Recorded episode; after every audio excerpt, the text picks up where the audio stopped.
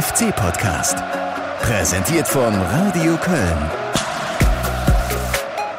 Oh ja, oh ja, oh ja, das war knapp. Stöger mit der Ecke, Linksfuß, bringt den Ball hoch rein. Zender mit dem Kopfball und dann Mateta. Mateta einen halben Meter am Tor vorbei. 3, 2, 1 Mainz. Glückwunsch FC zum zweiten Saisonsieg, zum 1 zu 0 beim FSV Mainz 05. Einmal tief durchatmen bitte ist ja keine Frage. Es ist schöner so, wie es jetzt ist. Und damit willkommen zu einer neuen Folge des Radio Köln FC Podcasts. Sieben Punkte aus den vergangenen drei Spielen. Da ist dann auch die Laune spürbar anders beim FC. Und was waren das bitte für ein Krimi in Mainz? Äh, es hat mich locker fünf Lebensjahre gekostet beim Kommentieren. Äh, wie ist es euch ergangen? Komm, wir jagen den Puls einfach nochmal hoch. Und jetzt, wo wir wissen, dass es ein Happy End gibt, ist es ja auch unbedenklich für Herz und Kreislauf, ne? Also, hier sind für euch nochmal die Highlights aus dem Radio Köln FC Radio. Der FC in der gegnerischen Hälfte. André Duda hat den Ball auf der linken Seite. Flanke von Rex Bejai. Schön auf die Mann. Tor! Tor! Nee, Fahne ist oben. Fahne ist oben. Abseits Abseitsposition, Kommando zurück. Fußballerisch war es heute nicht einfach. Mainz hat einen sehr guten Spielaufbau heute gewählt. Ganz breiter Dreieraufbau. War schwierig für uns, das zuzulaufen, das hinzubekommen. Musste man extrem fleißig sein. Seltenes Bild. Ein Angriff der Mainzer über rechts. Flanke halb hoch rein, abgeblockt, aber Latzer setzt nach für die Mainzer. Mateta! Drüber! Erste dicke Chance für den Top-Torjäger in der 41. Mateta da hat nicht viel gefehlt und da wäre auch kaum Zeit gewesen für Timo Horn noch zu reagieren. Haben aber gut verteidigt immer, versucht immer im Konto ähm, gute Situationen zu haben. Nachher auch eine Phase gehabt, wo wir stabil nach vorne spielen konnten. Achtung, der Blick auf Mateta, der verliert den Ball. Und Thielmann auf Marius Wolf. Ja, vorne nur Duda mitgelaufen und drei Mainzer. Unterzahlspiel beim FC, aber Wolf macht das gut, verzögert leicht, spielt den Ball jetzt rechts raus auf Duda. Duda und die Schussschuss, Rex Bejai! Tor, Tor, Tor, Tor! Rex Bejai 1-0! 55. Minute, Elvis Rex Bejai, zweiter Saisontreffer und die Führung zum 1 0 es freut mich für ihn, dass er das Tor gemacht hat, dass er getroffen hat. Er hat neulich erst noch zu mir gesagt, im Rückblick nochmal, ja, Trainer, denk mal, wenn ich die Chance in Stuttgart reinmache, wo ich rechts unten vorbeigeschossen habe, spielt es schon fünf Wochen her, ist er, wo irgendwo noch mit sich rumgetragen hat, wo er gedacht hat, Mensch, da hätte man noch ein Tor machen können.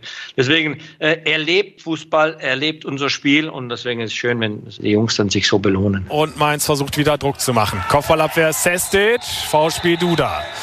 Und jetzt sieht Duda die gelbe Karte. Die ähm, zweite Handlung von äh, André war vielleicht ein bisschen zu kurz auf der ersten, sodass ähm, überall noch ein bisschen Emotion drin war. Ich denke, zehn Minuten später für das gleiche Foul-Vergehen hätte der Schiedsrichter wahrscheinlich nicht die zweite gelbe Karte gezogen. Was hat er da jetzt gegeben?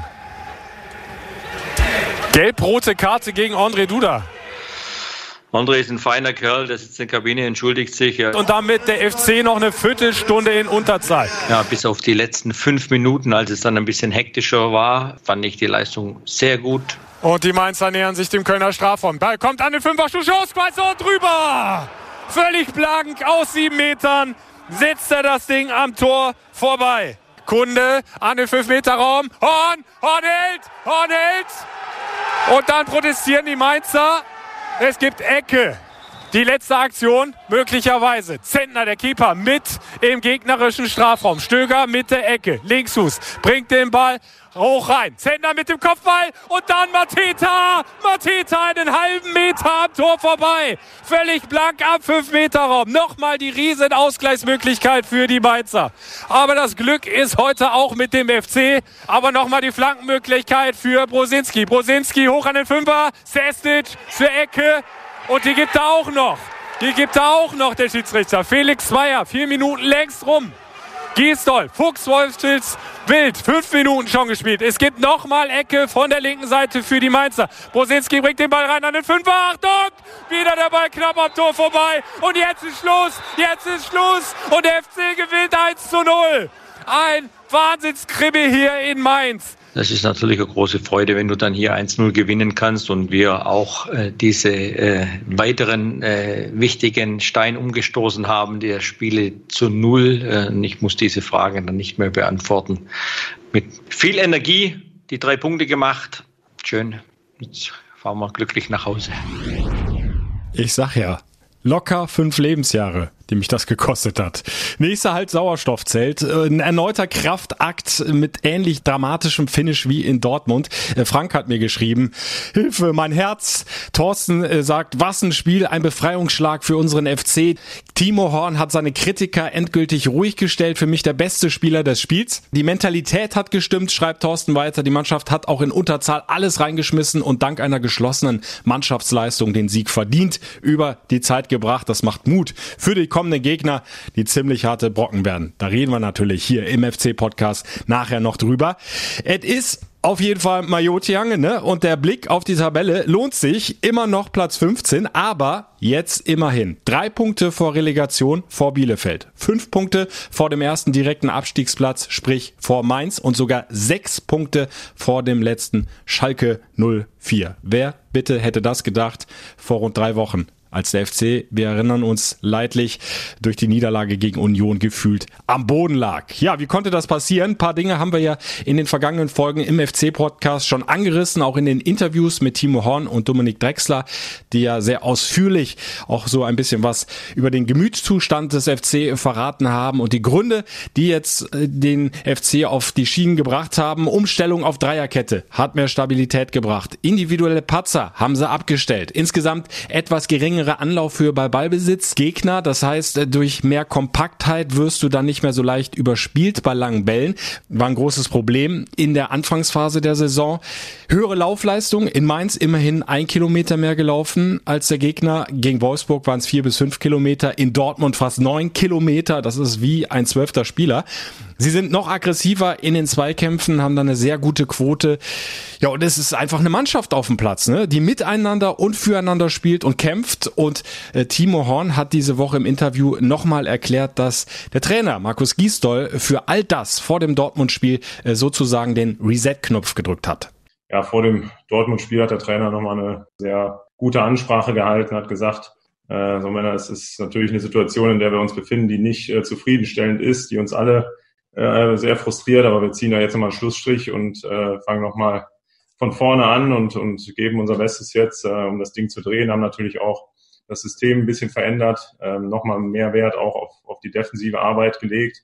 Ich glaube, das war in den letzten Wochen auch zu erkennen, dass wir äh, defensiv besser stehen, äh, dass das die Grundlage ist und nach vorne hin äh, hat man dann auch gesehen, dass sich da immer wieder Chancen auch ergeben. Ja, es ist im Grunde ein Gemeinschaftsprojekt. Trainerteam, die Mannschaft, sprich alle Spieler Sie ziehen zusammen an einem Strang, so muss es sein. Das ganze Staff-Team auch noch drumherum nicht zu vergessen.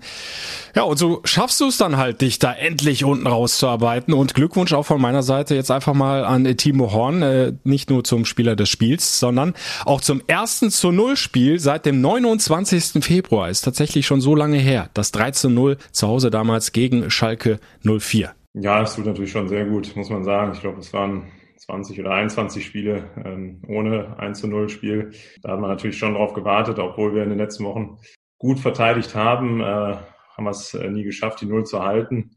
Und äh, das tut uns natürlich allen gut, dass wir das 1-0 über die Zeit gebracht haben. Natürlich auch ein bisschen mit äh, viel Glück hinten raus, das muss man schon sagen, äh, dass die Mainzer da gut und gerne auch noch hätten zum Ausgleich kommen können. Aber ja, wir haben auch viel Pech gehabt, muss man sagen, in den äh, letzten Monaten. Und da äh, war das schön, dass das Glück mal auf unserer Seite war. Ja, auch ein wichtiger Punkt, den Timo Honda anspricht. Ohne den geht's halt auch nicht, ne? Das Spielglück. Du brauchst es, um die Wende zu schaffen im Abstiegskampf.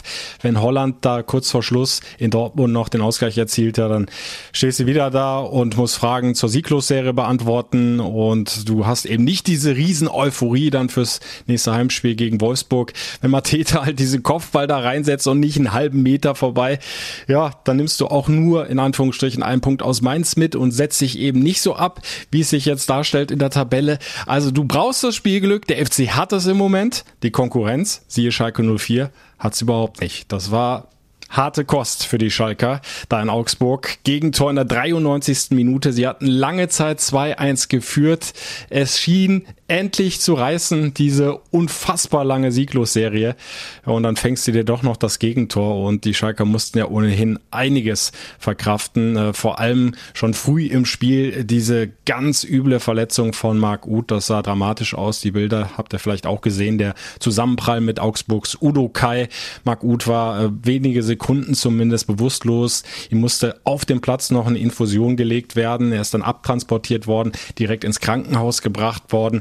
Und das hat auch Markus Gisdol verfolgt. Klar, der schaut sich natürlich auch die Konkurrenz an und hat dann äh, bei dem späten Ausgleich der Augsburger sogar ein bisschen mitgefühlt mit den Schalkern. Aber vor allem hat er sich große Sorgen gemacht um seinen Ex-Spieler, um Marc Uth. Man fühlt da natürlich mit in dem Moment.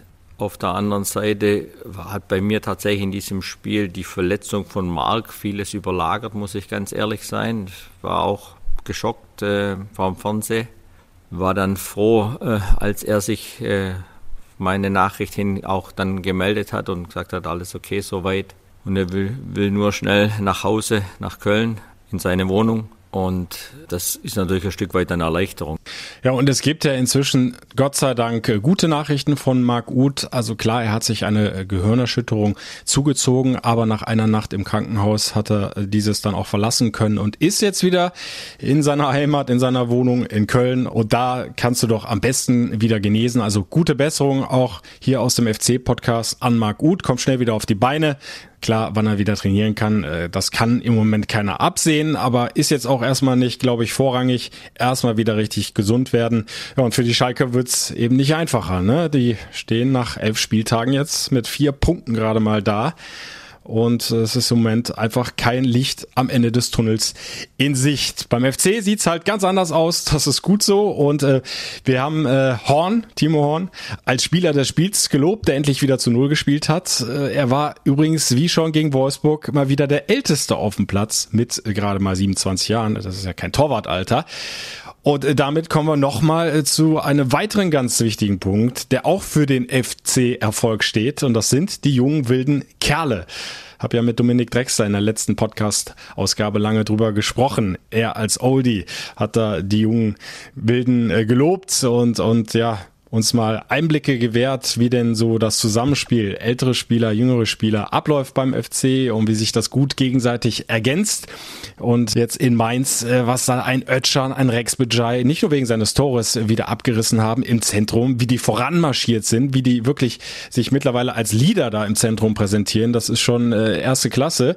Und hinten die Dreierkette ja auch noch blutjung mit Jannis Horn, der ist da sogar der älteste der dreien, äh, mit Sebastian Bonno und dem erst 19-jährigen Sava Sestic. Und da freue ich mich jetzt ganz besonders, der es wieder stark gemacht hat, auch in Mainz und jetzt erstmals auch hier im FC-Podcast aufläuft. Freue ich mich sehr, dass er die Zeit gefunden hat für ein exklusives Interview. Hallo Sava. Hi, servus. Sava, sieben Punkte aus den äh, vergangenen drei Spielen gegen Dortmund, Wolfsburg und Mainz. Seitdem du spielst, läuft's. Vermeintlich, ja. Ich kann es mir nicht besser vorstellen, ja. Äh, erzähl mal, wie fühlt sich's für dich gerade an, bei den Profis dabei zu sein? Besseren Einstand als in Dortmund mit einem Sieg äh, kann man ja eigentlich auch nicht haben, ne? Ja, klar, ist jetzt zwar schon, ja, schon eine Weile, seitdem ich jetzt oben bin, aber jetzt äh, auch endlich mal Fuß zu fassen, beziehungsweise die ersten Minuten in der Bundesliga zu spielen, ist halt nochmal ein ganz, ganz anderes Feeling.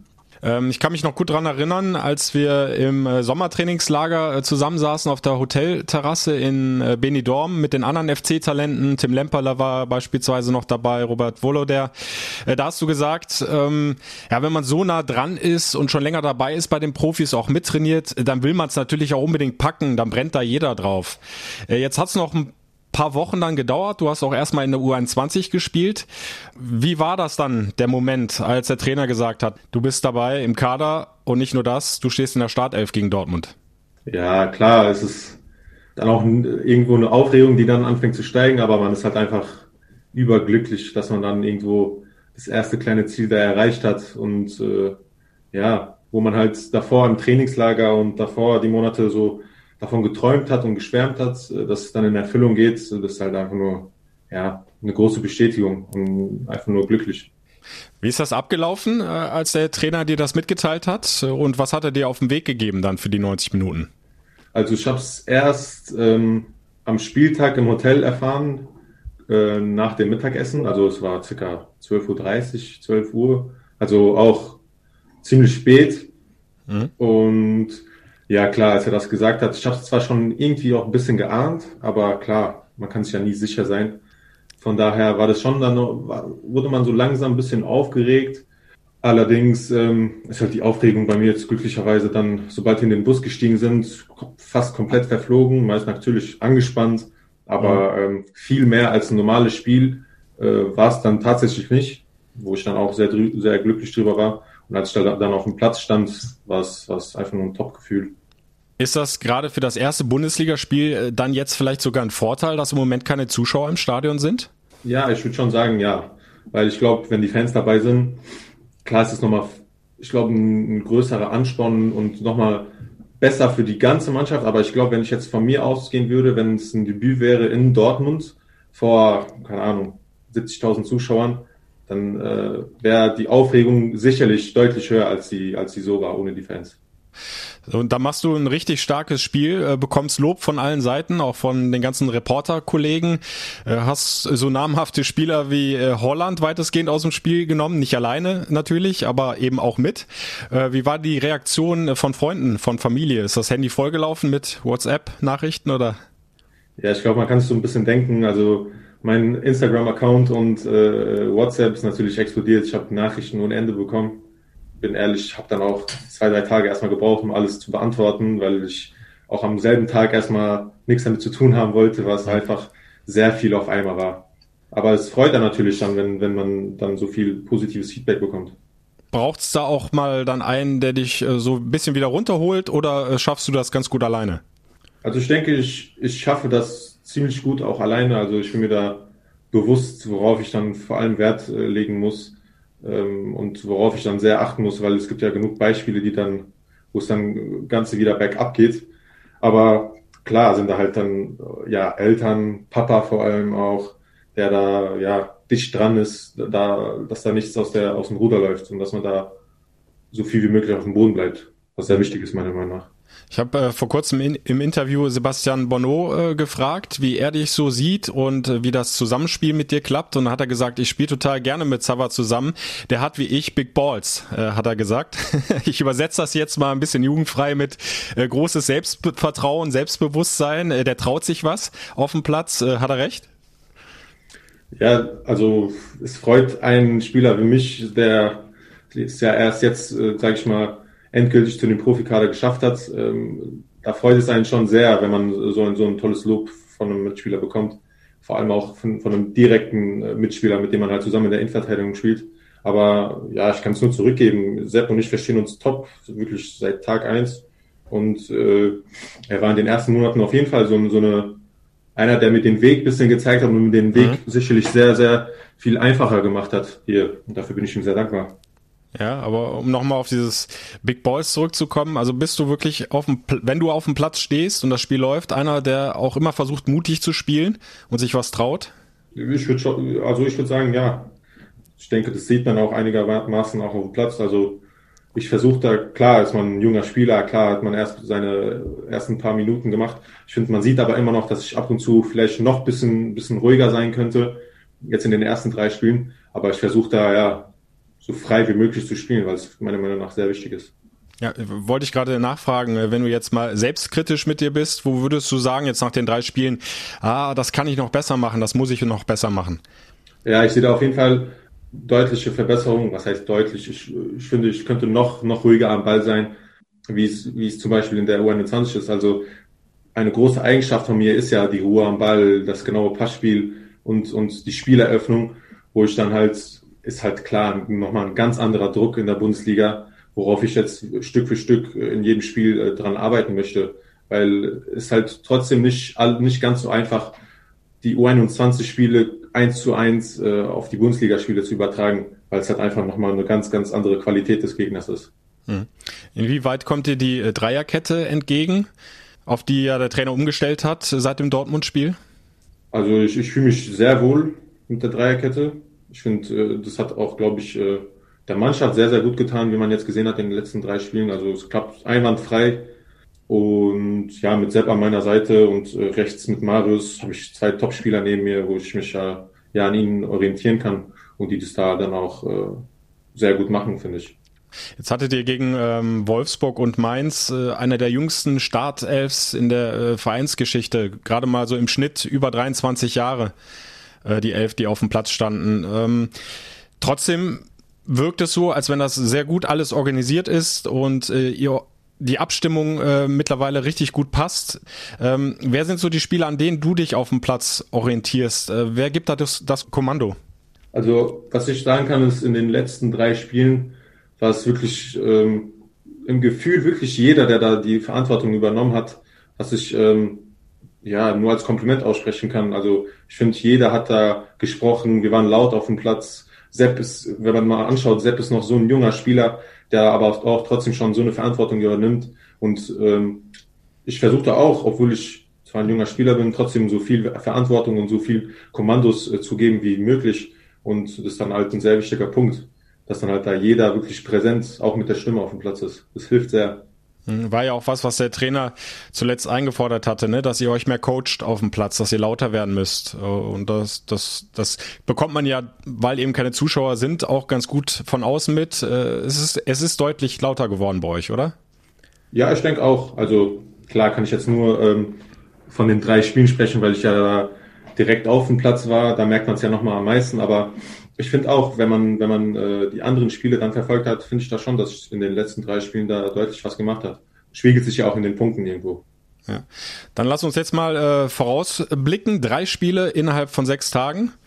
Gegen Leverkusen, dann Leipzig und dann noch das Pokalspiel gegen Osnabrück. Äh, hartes Programm jetzt noch mal kurz vor Weihnachten, ne? Ja, klar. Jetzt, jetzt äh, geht's noch mal in den Endspurt. Aber ähm, ja, ich muss sagen, ich bin da ziemlich optimistisch. Klar, wenn man jetzt äh, mit, mit sieben Punkten im Rückenwind, da, da, da fühlt man sich halt natürlich ganz anders und da ist die Stimmung auch in der Mannschaft viel, viel positiver und viel selbstbewusster. Deswegen bin ich da guter Dinge, dass das auch noch hinhaut, die letzten Spiele. Ja, Leverkusen kommt als Spitzenreiter dann ins Rhein-Energiestadion noch ungeschlagen. Was macht dir Mut, Hoffnung oder vielleicht sogar, gibt dir sogar die Überzeugung, dass ihr vielleicht die Ersten jetzt seid, die Bayer 04 Leverkusen schlagen? Da an diesem Punkt waren wir ja schon, als wir äh, vor dem Dortmund-Spiel ähm, ja, nach Dortmund gefahren sind. Da war Dortmund auch in der Topform, muss man sagen. Die haben, ich glaube, wirklich waren auch ungeschlagen, also haben in der Champions League dann auch wirklich abgeliefert. Und dann ähm, haben wir es auch mal geschafft, dass, dass äh, ja, wie sie aus dem Rhythmus bringen und äh, sozusagen den Bann brechen. Und da bin ich auch guter Dinge, dass wir das gegen Leverkusen schaffen.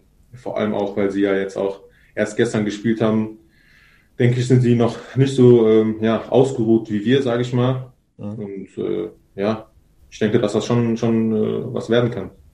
Also worauf wird es ankommen, deiner Meinung nach? Ja, so wie auch die letzten drei Spiele. Es werden, äh, ja, das Wichtigste ist halt einfach, dass wir wieder so kompakt und so, so als Team agieren, wie wir es gemacht haben jetzt in den drei Spielen, dass wir wieder die nötige Präsenz äh, auf den Platz bringen, unsere Kilometer machen. Also wir waren jetzt äh, sehr, sehr laufstark in den letzten mhm. drei Spielen und es wird wieder der Punkt sein, dass wir halt einfach aggressiv in den Zweikämpfen sind und dem Gegner dann auch äh, ja, die Luft zu atmen wegnehmen, sag ich mal. Du bist ja erst seit 2019 beim FC, hast noch ein Jahr A-Jugend gespielt. Äh, ist trotzdem schon so das Derby-Feeling auch bei dir angekommen?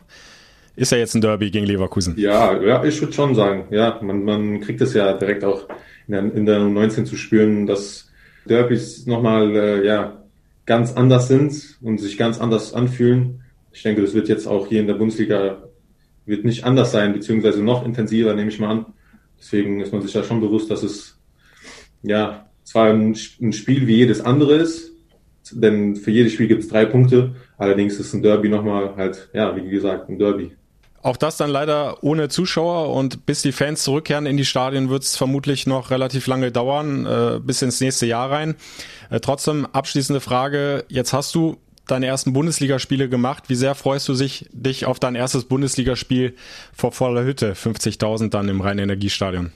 Ja klar, ist für mich immer noch unvorstellbar, unvorstellbar so vor so vielen Menschen zu spielen. Ja. Aber die Vorfreude ist natürlich riesig, wenn man sich dann vorstellt, dass man äh, ja vor zigtausend Menschen spielt und, und ja einfach alles zu hören, alles zu fühlen. Also die Vorfreude ist auf jeden Fall riesig. Dann danke ich dir und viel Erfolg fürs Derby am Mittwoch. Dankeschön, danke. Savasesic, 19 Jahre und mittlerweile drei Bundesligaspieler auf dem Buckel. Und ja, was die Fans betrifft, ihr fehlt. Ihr fehlt wahnsinnig, nicht nur den Spielern, auch mir als Reporter.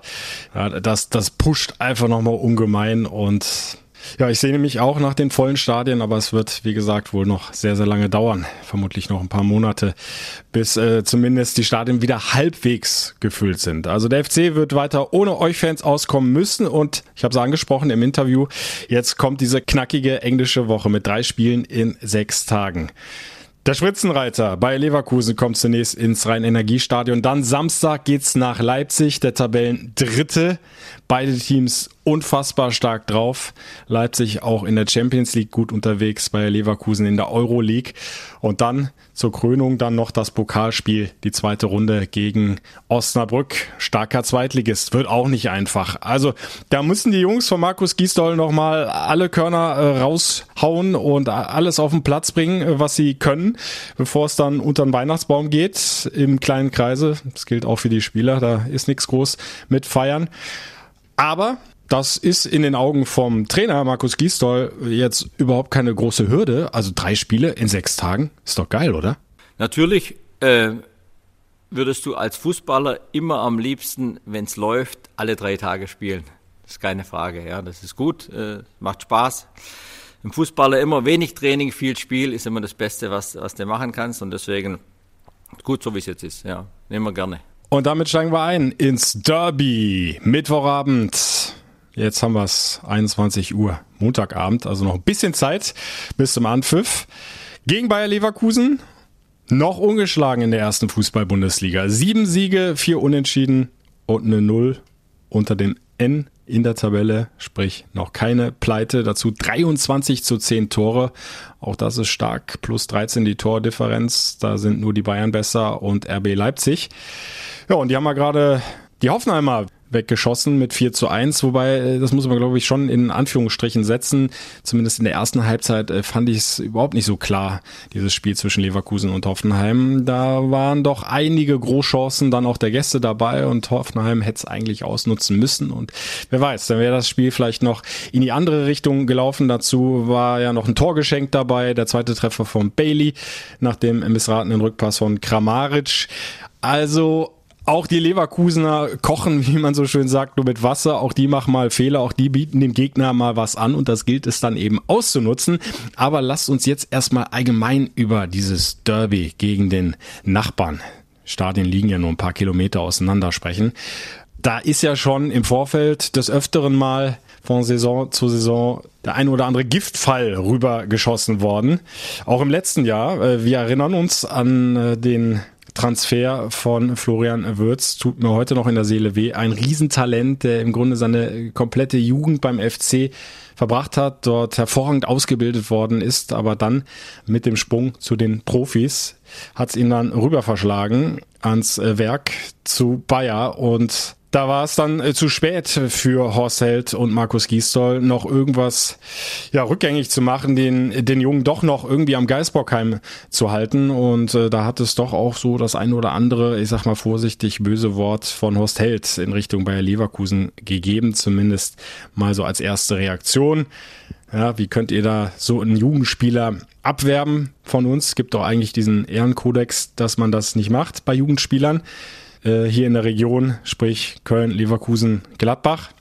Aber es war dann auch relativ äh, schnell äh, vom Tisch und jetzt muss man sagen, ist das doch relativ harmonisch so im Vorfeld dieses Derbys. Also ich habe da nicht allzu viel böse Worte weder aus der einen oder anderen Richtung gehört. Ganz im Gegenteil, da ist viel Respekt, zumindest auf FC-Seite. Und Horst Held spricht sogar von einem guten Verhältnis zu Bayer Leverkusen insbesondere was seine persönlichen Verhältnisse betrifft. Wenn ich das mal auf meine Ebene reduzieren äh, darf, habe ich ein außerordentlich gutes Verhältnis zu Rudi Völler, den ich schon seit gefühlten 100 Jahren kenne und, und ihn auch sehr, sehr schätze. Wenn man mal aneinander gerät, sage ich jetzt mal vereinsseitenmäßig, dann, dann gibt es manchmal halt auch äh, verbalen Austausch, der auch mal dazugehört, aber man kann das alles richtig einordnen. Und ähm, natürlich wird es auch immer so sein, dass da, wo, wo gut gearbeitet wird, es auch immer Inter Interessenten gibt, um, um mögliche Personen dann abzuwerben. Das, das ähm, wird immer wieder vorkommen, auch zukünftig. Und ob das dann, weiß nicht, 20, 30 Kilometer entfernt ist, in unmittelbarer Nähe oder 400 Kilometer, das gehört halt einfach dazu, da muss man sich halt wappnen. Ja, und weder Horst Held noch Markus Gisdol haben große Lust, äh, auf diese Thematik Florian Würz nochmal einzugehen, auch wenn die Frage äh, natürlich gekommen ist bei der Pressekonferenz jetzt vor diesem Derby. Wie sehen Sie es? Wie halten Sie es äh, ja mit diesem äh, Transfer damals von Florian Würz? Äh, Markus Gisdol hat da eine relativ knappe Antwort zugegeben. Keiner von den Personen, die hier sitzt, kann etwas dafür, dass Florian Würz nicht in Köln spielt. Und wir haben zu diesem Thema auch schon genug gesagt äh, bei den letzten Duellen. Es sind Spieler von Bayer Leverkusen, nicht vom ersten FC Köln und wir konzentrieren uns und ich konzentriere mich auf meine Spieler. Ja, und jeder weiß es, habe es ja gerade auch schon angesprochen, das ist ein Riesentalent, Florian Würz, äh, was der da schon abreißt in der ersten Fußball-Bundesliga, ist äh, beachtlich, Hut ab vor dessen Leistungen. Hat jetzt gegen Hoffenheim sein zweites Bundesligator erzielt, zuvor ja schon erfolgreich mal gegen die Bayern. Also der kann eine ganze Menge, der kann auch durchaus dem FC Probleme bereiten, aber bei Leverkusen ist ja nicht nur Florian Würz, sie haben eine Menge Qualität in ihrem Kader. Bailey jetzt mit zwei Toren gegen die Hoffenheimer, ein Diaby, feilschneller Spieler, vorne drin ein Schick oder wahlweise auch Alario und auch der Rest dahinter ist ja nicht von schlechten Eltern.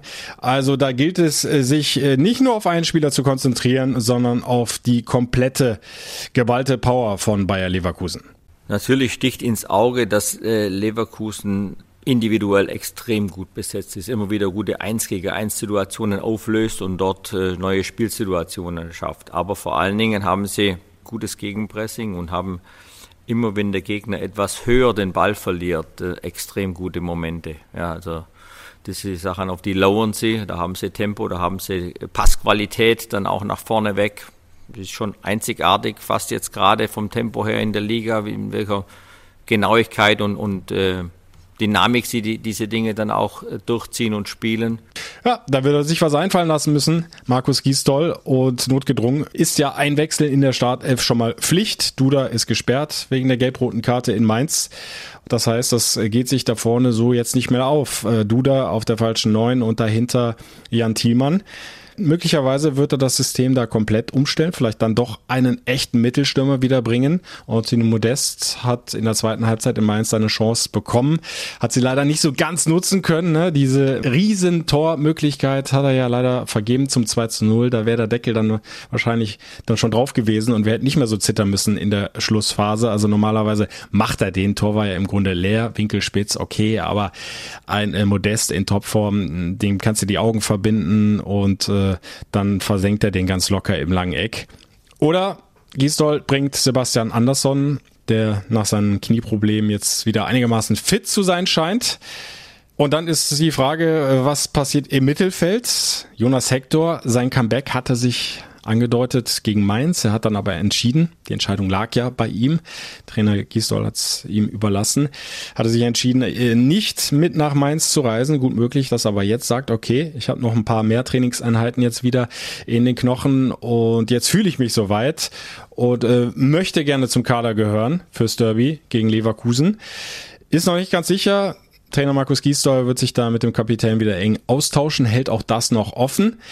Meine Vermutung ist aber, du kannst doch im Grunde nichts wechseln. Im Zentrum, Rex Bejai, Ötchan, Skiri, das ist im Moment so eine Einheit, die darfst du eigentlich nicht auseinandernehmen. Die funktioniert, die ist laufstark, zweikampfstark hat inzwischen auch richtig Power, Durchschlagskraft nach vorne. Klar ist da noch viel Luft nach oben, also nicht falsch verstehen. Der FC spielt jetzt noch nicht die Sterne vom Himmel, aber da sind immer wieder sehr gute Ansätze zu erkennen und die trauen sich halt immer mehr in den Torabschluss auch mal zu kommen nicht nur ein Elvis Rex Bejai, auch Ötchan hatte beispielsweise die Schusschance da in der ersten Halbzeit in Mainz und äh, Skiri, ja, der Standardkönig ne, mit seinem Doppelpack gegen Dortmund und äh, davor gegen Union Berlin hat er ja auch schon mal getroffen. Also ich glaube nicht, selbst wenn Hector jetzt sagt, ich bin wieder am Start und äh, bereit für mein Comeback, äh, dass er da was ändern wird in der Startelf und hinten sollst du dann vielleicht doch die Dreierkette auflösen und wieder Viererkette spielen, ein ganz anderes System wählen gegen die Leverkusener. Ist natürlich alles möglich. Ähm, Gisdol hält sich das auch noch offen, hat er gesagt, aber meine Meinung oder meine Einschätzung ist ganz klar, Dreierkette wird weiter so beibehalten. Was so gut funktioniert, darfst du eigentlich nicht auseinanderreißen mit Bono, Janis Horn und Savasestic. Und wahrscheinlich ist es nicht mal eine Frage unbedingt des Systems, ja, sondern was machst du draus? Wie setzen die Jungs das auf den Platz um? Und was sind sie bereit einzuwerfen? So wie in den vergangenen Spielen. Dann kann was gehen. Denn ein System allein hat Bayer Leverkusen ja noch nicht bezwungen, hat Markus Gisdol festgestellt bei seinem Videostudium. Das haben viele jetzt versucht, in vielen Anordnungen auch, was ich gesehen habe Dreierkette waren, Fünferkette gespielt war, tiefe Fünferkette, höher mit einer Viererkette attackiert, doppelt besetzte Außen, einfach besetzte Außen. Alles hat bisher noch nicht so richtig äh, funktioniert gegen Leverkusen leider äh, oder zum Glück für Leverkusen. Deswegen, äh, wir müssen unsere beste Variante dafür finden. Und die dann eben zu 100 Prozent umsetzen ans Maximum gehen und dann kann das vielleicht wieder so einen Überraschungssieg geben wie in der vergangenen Saison. Ne? Hinspiel, der FC mit dem Rücken zur Wand nach einer Niederlage bei Union Berlin und dann gewinnen die das Ding plötzlich 2 zu 0. Das reine Energiestadion stand Kopf damals und es war der Beginn einer Erfolgsserie, die letzten Endes dann den Klassenerhalt gebracht hat. Ich erinnere mich noch bestens dran. Ich glaube, ihr auch. Und wenn nicht, dann hier nochmal eine kurze Gedächtnishilfe wir müssen noch zittern, denn es läuft mal wieder der Videobeweis. Ich nehme an, es muss abseits kontrolliert werden. Und wenn das jetzt wieder so eine Entscheidung ist, mit einem Zentimeterchen, also liebe Leute, das hat dann nichts mit Fußball zu tun. Da machst du eine Hundertstel später die Linie und dann ist es kein Abseits oder früher, wie auch immer. Und wir wissen alle, dass der Videobeweis nicht der Freund des ersten FC Köln ist. Tor, Tor, Tor, ja, danke, Fußballgott, danke, dass dieser Treffer zählt. 1-0 John Cordoba für den ersten FC Köln. Der FC im Derby vorne und mit einem Mann mehr. Wir haben versucht, äh, ein paar Rädchen zu drehen unter der Woche. Haben versucht, heute sehr, sehr aggressiv zu verteidigen. Ich weiß jetzt gar nicht, wie die Laufleistung äh, aussieht im Gesamten, aber auf jeden Fall waren wir in den Zweikämpfen, wo wir dann auch richtig drin sein mussten, waren wir heute richtig drin und haben vielleicht auch diesmal ein bisschen Matchglück gehabt, dass äh, äh der Gegner mal keinen Elfmeter kriegt, äh, der Gegner mal eine gelb-rote Karte kriegt. Ich glaube, da war heute mal ein bisschen was auf unserer Seite und ja, ich glaube, man hat gesehen, dass wir heute unbedingt wollten. Ist das der Derby-Sieg? Bono mit dem zweiten Saisontreffer nach blitzsauberer Flanke von Marcel Risse. Ist er da? mit dem goldenen Köpfchen. Sebastian Bono macht das 2 zu 0. Wir haben uns erarbeitet, dass wir dann die, die Chancen kriegen, wenn der Gegner spürt, heute ist hier nichts drin, heute geben wir nichts her, heute, heute sind wir voll da, egal was passiert, wir geben heute nichts ab, null. Und das hat, hat man, glaube ich, in jeder Minute des Spiels gespürt. Müngersdorf strahlt endlich wieder mit seinen vier rot-weißen Pylonen im Nachthimmel von Müngersdorf. Ist das schön und ist das wichtig im Abstiegskampf. Ah, Musik in meinen Ohren und wie schön das klingt, ne? Wenn das Stadion voll ist. 50.000, was haben die gefeiert damals? In diesem Sinne, ich freue mich aufs nächste Derby. Wird vielleicht nicht ganz so laut werden, aber ich hoffe wieder emotional und erfolgreich. Drei Punkte für den FC gegen Bayer Leverkusen. Wäre doch was. Mittwochabend könnt ihr live dabei sein über das Radio Köln FC Radio fc-radio.de. Das ist die Adresse für den Stream. 90 Minuten kommentiere ich komplett für euch durch. In Ausschnitten seid ihr bei Radio Köln im ganz normalen Programm dabei. Radio Köln auf der 107,1. Und selbstverständlich werde ich auch nach Leipzig fahren. Samstag, Nachmittag 15.30 beste Bundesliga-Zeit. Auch da könnt ihr live dabei sein. Und dann hören wir uns hier im FC-Podcast nächste Woche wieder. Freue mich schon drauf. Und ich hoffe, wir können dann gemeinsam die nächsten Erfolge feiern. Wer weiß, wozu der FC noch in der Lage ist. Ich bleib optimistisch, ihr hoffentlich auch. Schöne Woche noch. Bis dahin. Macht's gut. Der FC-Podcast. Präsentiert von Radio Köln.